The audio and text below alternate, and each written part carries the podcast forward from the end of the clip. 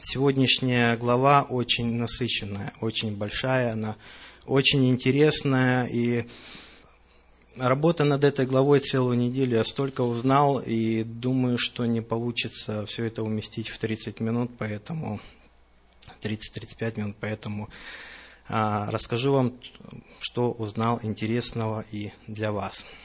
Итак, глава называется «Хукат». А, я а, попозже, наверное, вернусь к названию, откуда это название и что оно означает, но мы обратимся а, к историческому моменту этой главы. Какой период времени уже описан в этой главе, как вы думаете? В прошлую недельную главу Торы мы читали, недельная глава называлась Корах, да? восстание Корея против Моисея Аарона – и тут мы читаем, глава начинается с очень интересного повествования о рыжей телице и о смерти Марьям и Аарона, и Маше получает смертный приговор. Хотите верьте, нет, но с прошлой главы прошло 38 лет. Вроде бы главы расположены рядом. С 14 по 18 мы читали сегодня читаем 19 главу, проходит 38 лет странствования Израиля по пустыне. И события этой главы проходят на сороковом году странствования по пустыне, а это значит, что подходит к концу Божье предопределение или Божье наказание за проявленное неверие в первой попытке овладеть обетованной землей. Это мы читали не так далеко. Это 14 глава книга чисел, 28 по 34 стихи. Да? «Скажи им, живу я, говорит Господь, как говорили вы вслух мне, так и сделаю вам. В пустыне сей падут тела ваши, и все вы исчисленные, сколько вас числом от двадцати лет и выше, которые роптали на меня, не войдете в землю, на которой я, подъемля руку мою, клялся поселить вас, кроме Халева, сына Иефонина, и Иисуса, сына Навина. Детей ваших, о которых вы говорили, что они достанутся в добычу врагам, я введу туда, и они узнают землю, которую вы презрели, а ваши трупы падут в пустыне сей».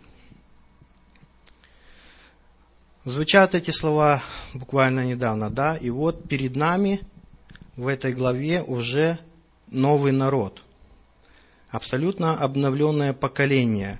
А первое исчисление, которое провел Моисей, а, мы читаем это раньше, а, их численность составляла 603 тысячи человек на то время.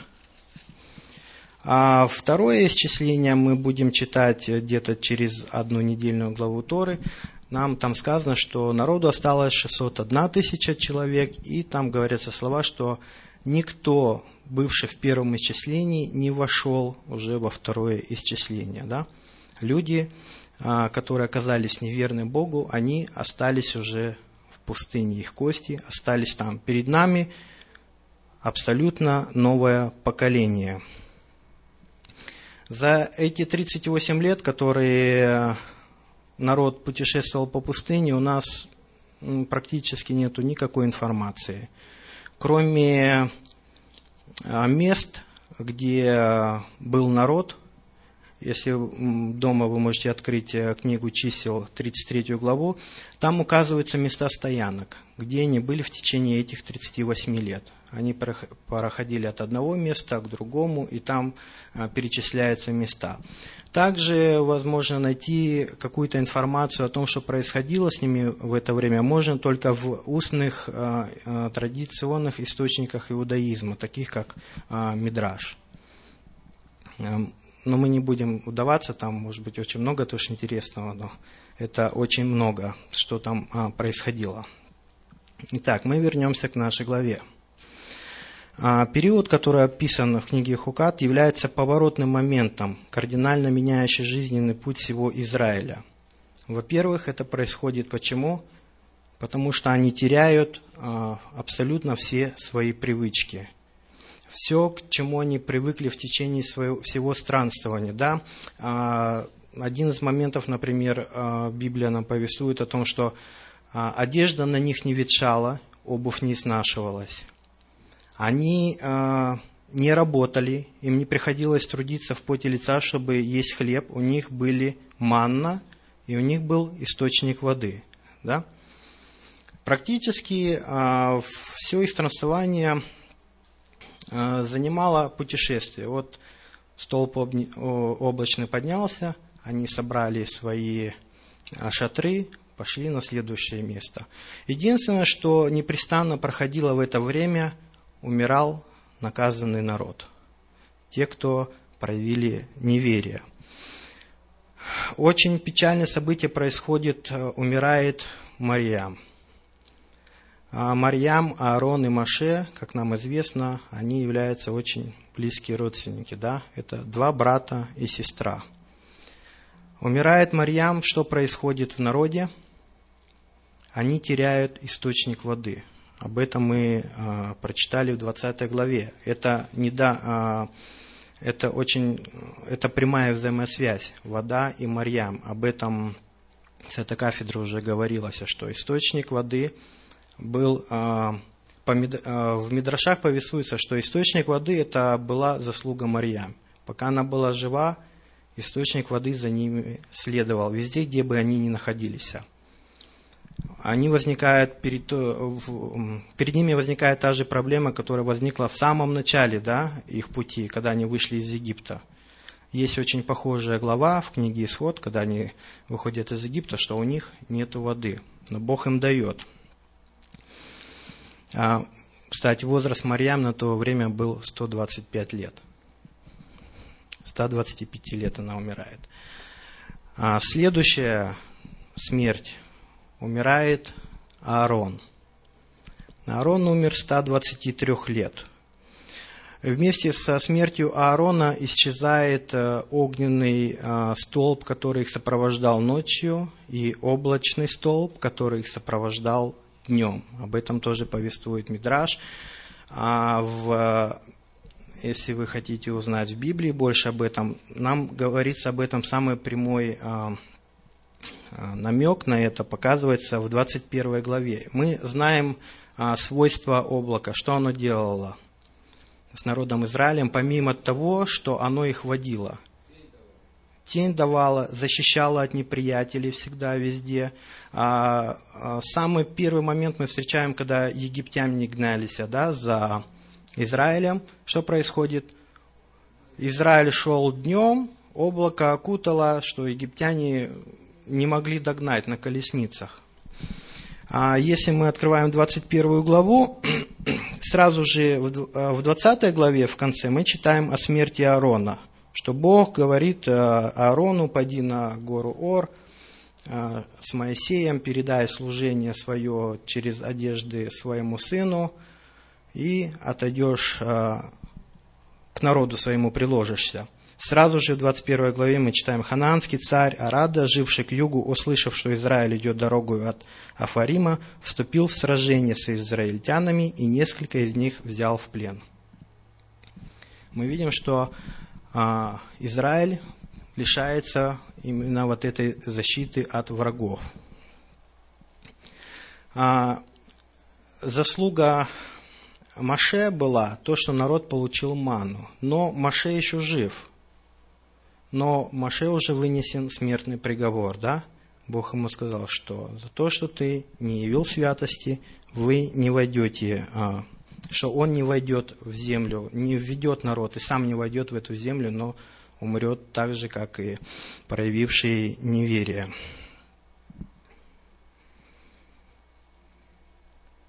Он, а, Маше уже он знает день своей смерти, да, можно так сказать. А до, от этого момента, до его смерти проходит, э, мы прочитаем очень много глав, но проходит очень короткий промежуток времени, потому что книга э, Второзакония является повторением. Она занимает очень короткий промежуток времени. Дальше события происходят. Народ ропщет на, на Моисея и на Бога. Если в предыдущих местах мы везде читали, что народ роптал на Аарона и Моисея, то в данном случае они уже ропщут на Бога и на Моисея. Аарона нету. А, в иудаизме э, Аарон считается а, человеком, который всегда искал и бежал за миром. Он всегда а, любыми попытками он пытался примирить любого человека с любым человеком, всегда найти ситуацию разрешения миром. Самый яркий пример тому, что изготовление золотого тельца, когда народ стал требовать от Аарона, он пошел на компромисс, он согласился сделать. Поэтому его не стало, они не могут уже на него роптать, но они выбрали другую личность Бога. Результат мы видим каков. Бог посылает змей, умирает очень много народа. Здесь нам не говорится в какой численности, но погибает народ. И тут же в этой же главе мы читаем дальше, в 22 главе происходят, 21 главе, извиняюсь, а, происходят первые военные столкновения за историю с того момента, как Израиль вышел из Египта – начинают происходить первые войны. Почему? Потому что народ Израиля, как мы прочитали 22, 22 э, главе 1 стих, что они уже встали при Иордане против Иерихона. Они находятся прямо у границы обетованной земли. Они уже пришли. Они уже пришли и а, проходит, приходит а, именно вот этот кардинальный, кардинально меняющий жизненный путь Израиля момент. Приходит для них а, военное время. Такой краткий обзор. На фоне всего этого очень интересно обратить внимание на 19 главу. Да, вы ее прослушали. Глава о рыжей корове. Кто-нибудь что-нибудь понял с нее? из этой главы. А если ее досконально разбирать и сравнивать, нужно очень много времени. Она очень интересная глава, и по сути сам закон о рыжей корове настолько непонятен для человека, что не, не очень многие пытались его и толковать, потому что в данном случае очень много странных вещей, которые не поддаются логике. А, например, при жертвоприношениях человек а, а, освящался, либо получал прощение греха. В данном случае с рыжей коровой у нас получается, что все люди, которые имели какое-то отношение к приготовлению, например, этого пепла, они почему-то становились нечистыми. В то время, когда пепел очищал от ритуальной нечистоты прикосновения к мертвому. Даже при, при приготовлении. Во втором случае, когда э, человек нуждался в окроплении, тот человек, который кропил э, другого человека, который нуждался в очищении, становился нечистым, в то же время очищая вторую личность. Очень интересно действующий закон, да? Но а, хотелось бы остановиться не именно на этом – Хотелось бы остановиться на том, для чего был этот закон дан. А, не случайно глава начинается с этого описания а, а, закона рыжей телицы. Пепел, который был так необходим для очищения тех, кто имел контакт с мертвецами или даже находился рядом с ними, нес смысл того, что когда человек умирал, все вокруг него становилось нечистым. Даже шатер и сосуды в шатре – на то время в шатре всегда где-то кто-то умирал. Мы не будем брать еще во внимание военные действия. На войне всегда человек соприкасается с мертвым. К чему этот был закон? А, без очищения от э, прикосновения к мертвому ни один еврей не мог войти в мешкан, в скинию, для совершения какого-либо служения не имеет значения, будь то это мирное жертвоприношение или же э, принесение жертвы для очищения греха. И помимо всего этого, такой человек даже не мог находиться на территории стана. Вот если мы откроем книгу, э, книгу числа, Бемидбар, тут же недалеко, пятую главу, со второго по третий стих обращение Бога к Маше – говорит, что «повели сынам Израилевым выслать из стана всех прокаженных и всех имеющих истечение и всех осквернившихся от мертвого. И мужчин и женщин вышлите за стан, вышлите их, чтобы не оскверняли они станов своих, среди которых я живу». Мы видим, что этот закон а, становится очень и очень актуальным в данном моменте – Потому что даже находя, э, человек, прикоснувшийся к мертвому, даже не может находиться среди народа, среди стана, потому что Бог говорит, что я там нахожусь. Сегодня, в сегодняшнем уроке мы говорили о святости Божией, да? Бог сказал, будьте святы, потому что я свят. Он всегда призывает к святости. А, дается этот закон – если бы его не было, что, что произошло бы? Практически э, весь народ мог оказаться вне стана, да? Кто бы тогда находился внутри стана, чтобы совершать служение Богу? Там никого не остается. Поэтому Бог делает навстречу такой шаг. Он дает этот закон. Для чего? Богу нужен народ, который максимально приближен к Богу который находится в очень а, тесных взаимоотношениях с Богом и служит Ему. У этого тоже есть своя цель. Какова она? Как вы думаете? Новое поколение стоит у границ обетованной земли. И Бог напоминает вот этот закон о рыжей телицы для, оскверни... А, для очищения от осквернения мертвым. Это, между прочим, считалось а, самая, а, скажем, самая первая нечистота это была. Больше этого осквернения ничего не существовало в израильском народе на тот момент. Ну, вот посмотрим. Откроем книгу Исход, 34 главу, 11 стих. Там мы практически, так сказать, э, два местописания есть, мы можем найти ответ. Господь говорит, «Сохрани то, что повелеваю тебе ныне. Вот я изгоняю от лица твоего Амареев, Хананеев, Хитеев, Ферезеев, Евеев и Иевусеев». О чем, нам, о чем вам говорит этот стих?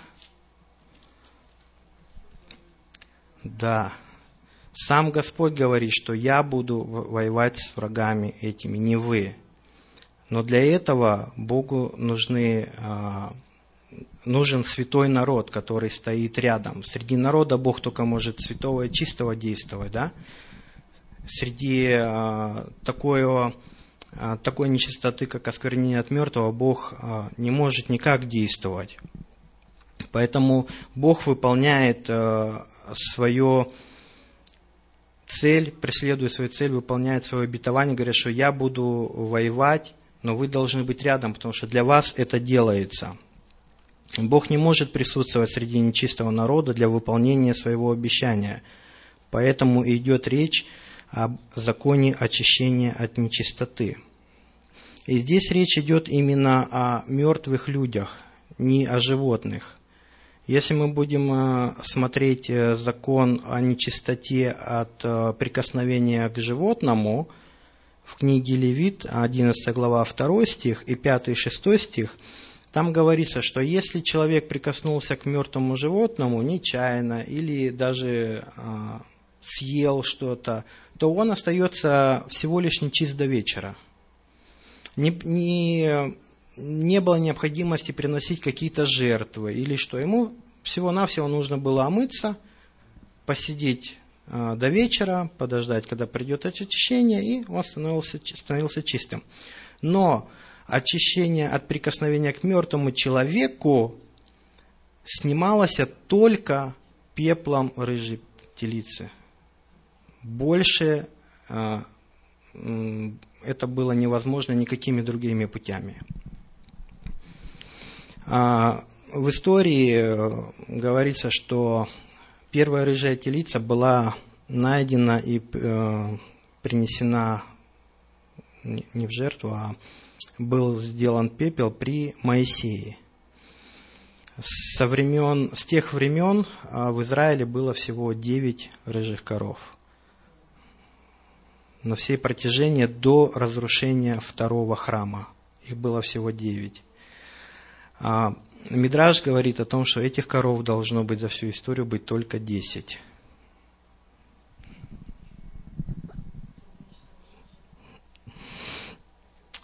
Итак, э, пепел рыжей коровы. Народ стоит перед ситуацией, э, когда они подошли к бетонной земле, они стоят уже перед ситуацией, когда по неволе придется прикасаться к мертвым на полях сражениях, а также для того, чтобы участвовать в следующем сражении, они должны быть чисты. Поэтому именно э, здесь дается напоминание. Этот закон, он действовал с самого начала с, с тех пор, как была освящена Скиния Завета, когда был построен и освящен Мешкан. Но именно по логике вещей э, или по Божьей логике Бог именно в этом месте ставит упоминание о рыжей телице. Дальше еще есть очень интересные моменты. Для, помимо того, что Бог дал этот закон для того, чтобы э, очищать людей при завоевании земли, потому что среди них Бог действует. Еще один момент интересный. Этот закон призван воспрепятствовать излишним контактам с мертвыми. Что значит излишними? А, иногда случаются ситуации, когда скорбящий родственник а, пытается каким-то очень глубоким образом выразить любовь к усопшему. В чем это может проявляться?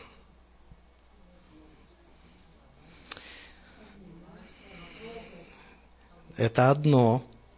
А, священникам, священникам разрешалось дотрагиваться до близких к нему людей, брат, сестра, отец, мать. Первосвященнику запрещалось прикасаться к любому мертвому человеку. Будь то отец, мать, брат, сестра, не распространялось. К любому человеку первосвященник не имел права прикасаться. Вот когда умер Аарон, Илизар не мог находиться даже в том месте, где он умер – на него этот закон э, очищения пеплом рыжей телицы не действовал уже. Он абсолютно не имел права прикасаться. Я вернусь к этому вопросу. Одновременно этот закон отталкивает людей от идеи вопрошать мертвых или обращаться к духам. Ведь Тара объявляет осквернение мертвым телом самой тяжелой степенью осквернения от всех возможных. Потому что мертвое тело – первичный источник нечистоты – как уже говорилось, оно оскверняет и человека, и сосуды, и даже помещение, в котором он находится. А в чем еще может э, выявляться, э, выражаться любовь усопшего к мертвому? Евреи вышли из Египта.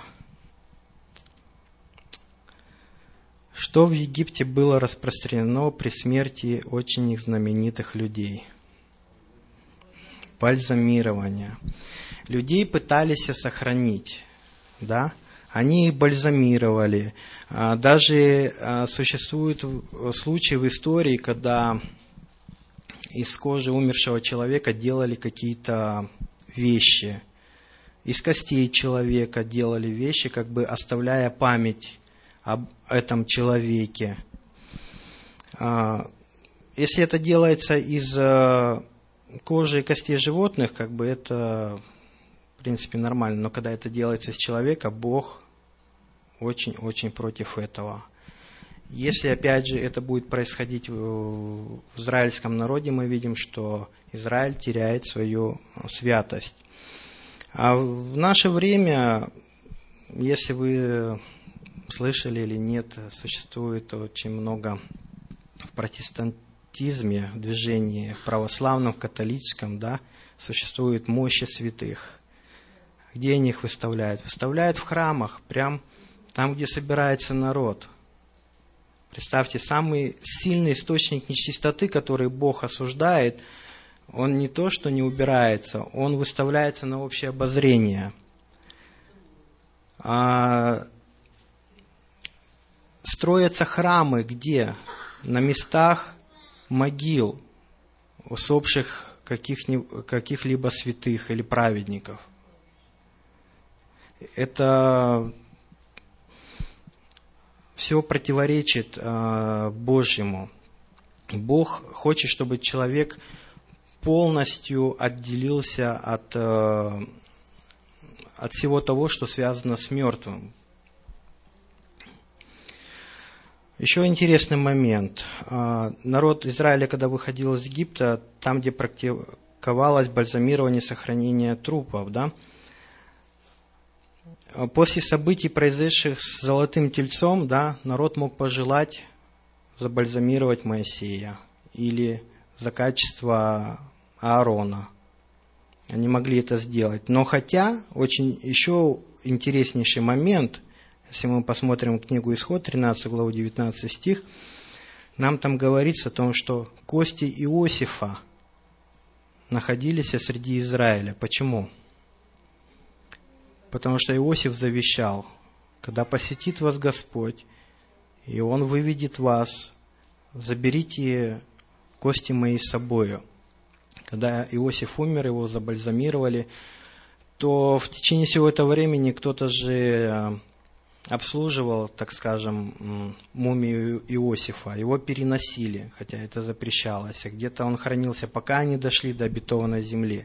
Поэтому Богу необходимо было необходимо был этот закон, чтобы от всей вот этой нечистоты человек очищался, чтобы не разделяло ничего человека и Бога.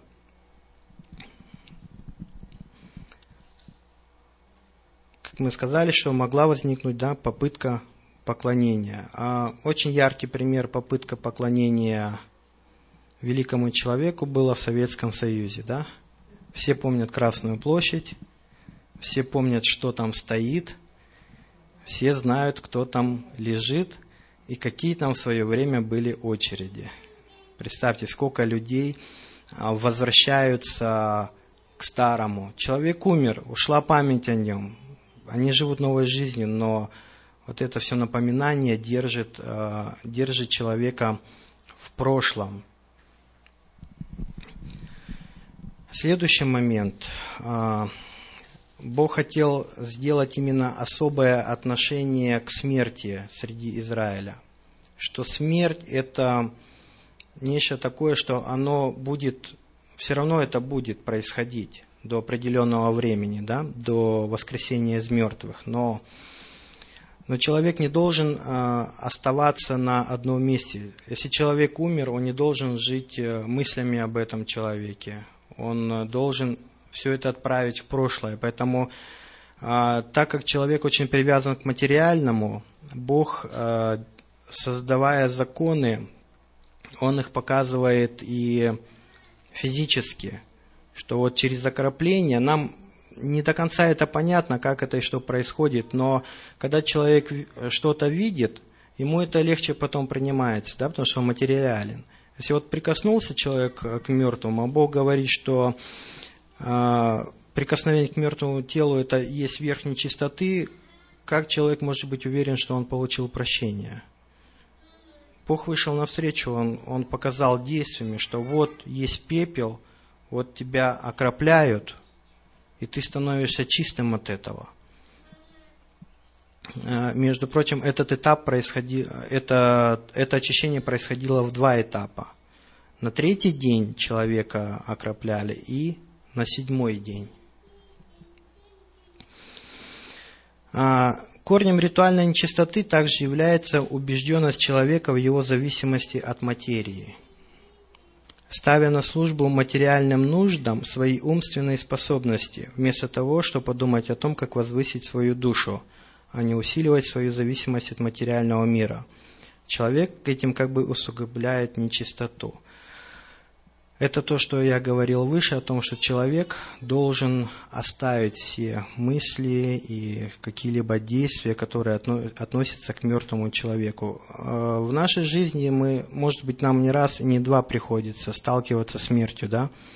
А каково наши, каковы наши внутренние переживания? Мы еще очень долгое время можем жить, а, сожалея больше, наверное, не о умершем человеке, а сожалея о себе самих, потому что мы не сможем иметь с ним контакт. И поэтому закон такого типа, как а, а, о пепле рыжей телицы, призывает напомнить, призывает, напоминает и призывает остановиться человека от привязанности к материи, потому что она материальна, она не вечна. Человек сделан, из, создан из праха. Бог сказал, что это все в прах и возвратится, это все временно. Но есть нечто внутри человека, которое живет а, вечно, да? В нем будет существовать эта душа, душа, которая напрямую, напрямую привязана к Богу. А, многие исследователи а, говорят, что именно прикосновение к мертвому телу нарушает эту духовную связь между человеком и Богом. То, что человек, а, как бы физически мы прикоснулись, прикоснулись к мертвому телу, как бы ничего вроде не происходит, да? Никто ничто не видит, никто ничто не замечает. Но есть исключения, когда существуют некоторые болезни, да, а, которые передаются через а, труп. Вот говорят, есть трупные палочки, да, от которых человек может действительно погибнуть. Но когда все происходит, э, как сказать, на похоронах в обычном порядке, от прикосновения человека вроде ничего не происходит, да? Но, оказывается, во внутреннем мире, тот, в тот мир, который мы не видим, который является духовным, там что-то происходит.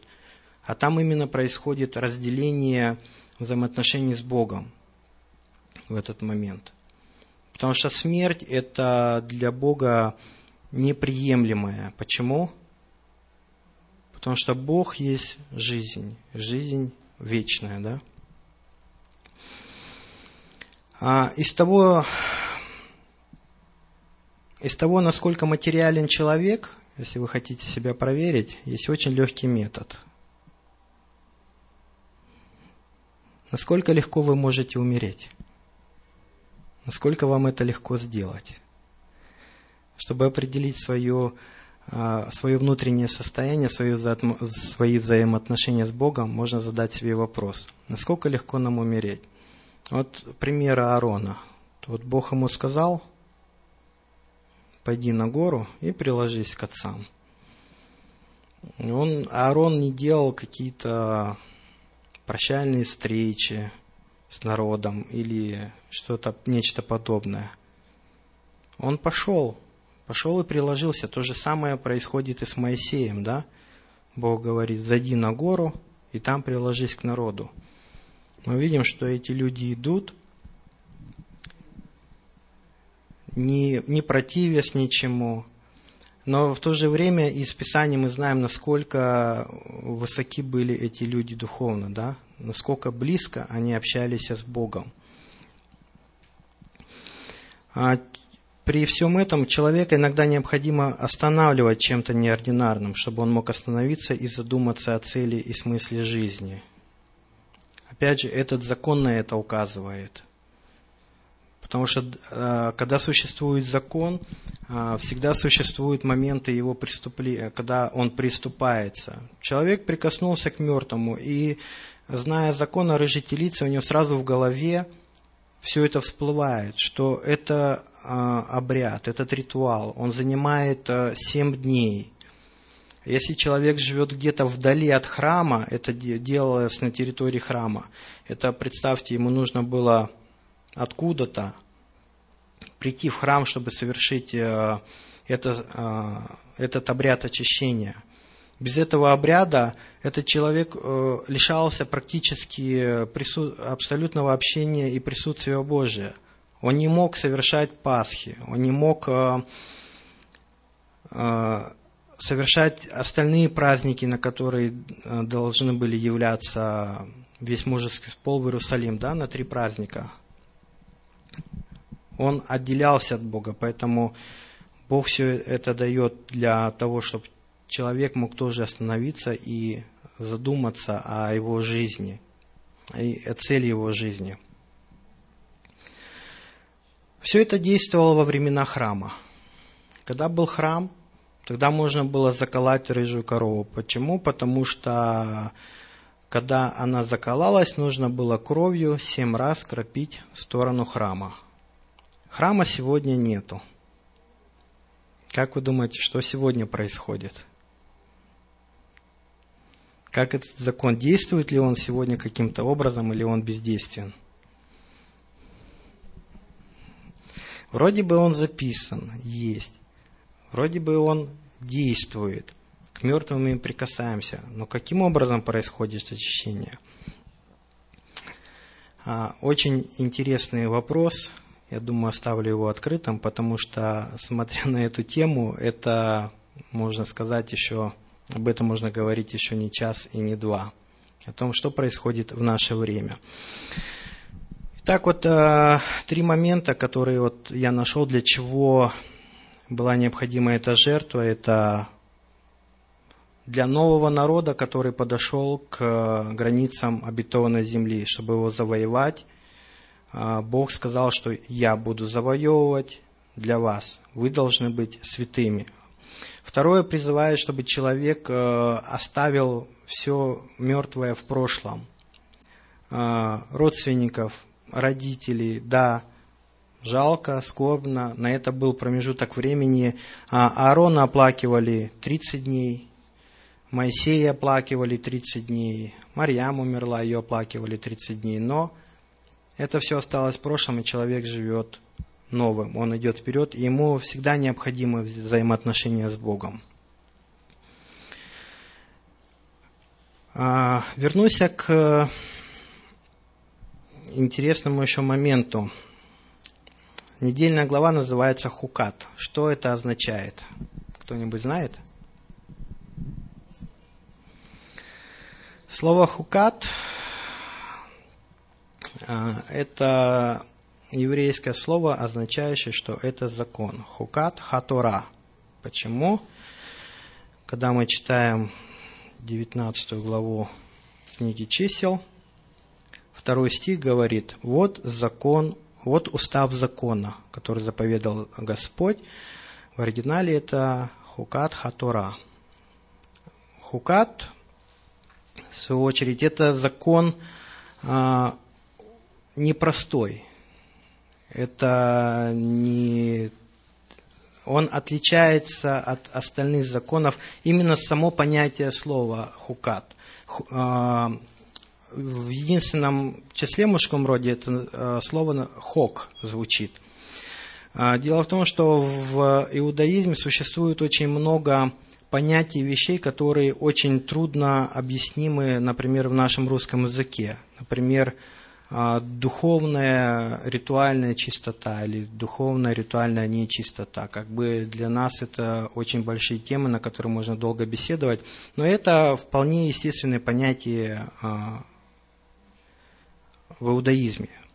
Так вот, закон Хок, законы, а, законы делятся на три типа. Законы Хок, законы Мишпатим и законы Эдот – так вот, этот закон, а, законы Хок, это необъяснимые законы, которые не, подверга, а, не подлежат никакому логическому осмыслению. Первые, а самые, на самом высоком, на самом первом месте стоит это закон о рыжей телице. Он не поддается никакому объяснению и никакой логике. Ему подобные законы есть, существуют, обряд, где участвует козел отпущения, да? Очень интересный. Сегодня на занятии на Ешеве мы говорили о свинине. Так вот, запрет есть свинину – это тоже закон Хок. Сегодня человек, его сейчас где-то нет, он ушел. Он тоже говорит, почему это вот так. Вот миллионы людей едят свинину, да, и она им вроде не вредит, и люди живут по очень много лет. А в то же время для иудея, для еврея это подобно смерти. Бог сказал, это нечисто, это нельзя есть, это что-то нарушает. А еще один из э, интересных законов э, ХОК – это запрет носить одежду в ткани, которой есть овечья шерсть и лен. Это вот одни из э, подобных законов, которые ну вот что в этом плохого, когда в вашей ткани овечья шерсть и лен перемешанные? Несовместимость. В чем несовместимость? Мы понимаем, что это несовместимость, но что она делает, что она делает и как она воздействует, очень тяжело определить, да? Это один из видов закона. Законы Мишпатим, они очень просты. Это те законы, которые поддаются логическому объяснению, такие как уважать родителей, первая заповедь с обетованием, да, не убей, не кради, мирные жертвоприношения, их большинство. Третий вид законов – это законы Эдот, это законы свидетельств. Самый а, яркий закон Эдот – это является празднование Песаха. Это свидетельство о том, что Бог вывел свой народ из рабства. Да? И им подобные а, исполнение субботы – это закон Эдот. Это свидетельство. Если мы будем перечислять, а, какое отношение суббота имеет к, а, к Израилю, это завет, вечный завет, да, мы читаем и в летаниях, это вечный завет между Богом и Израилем.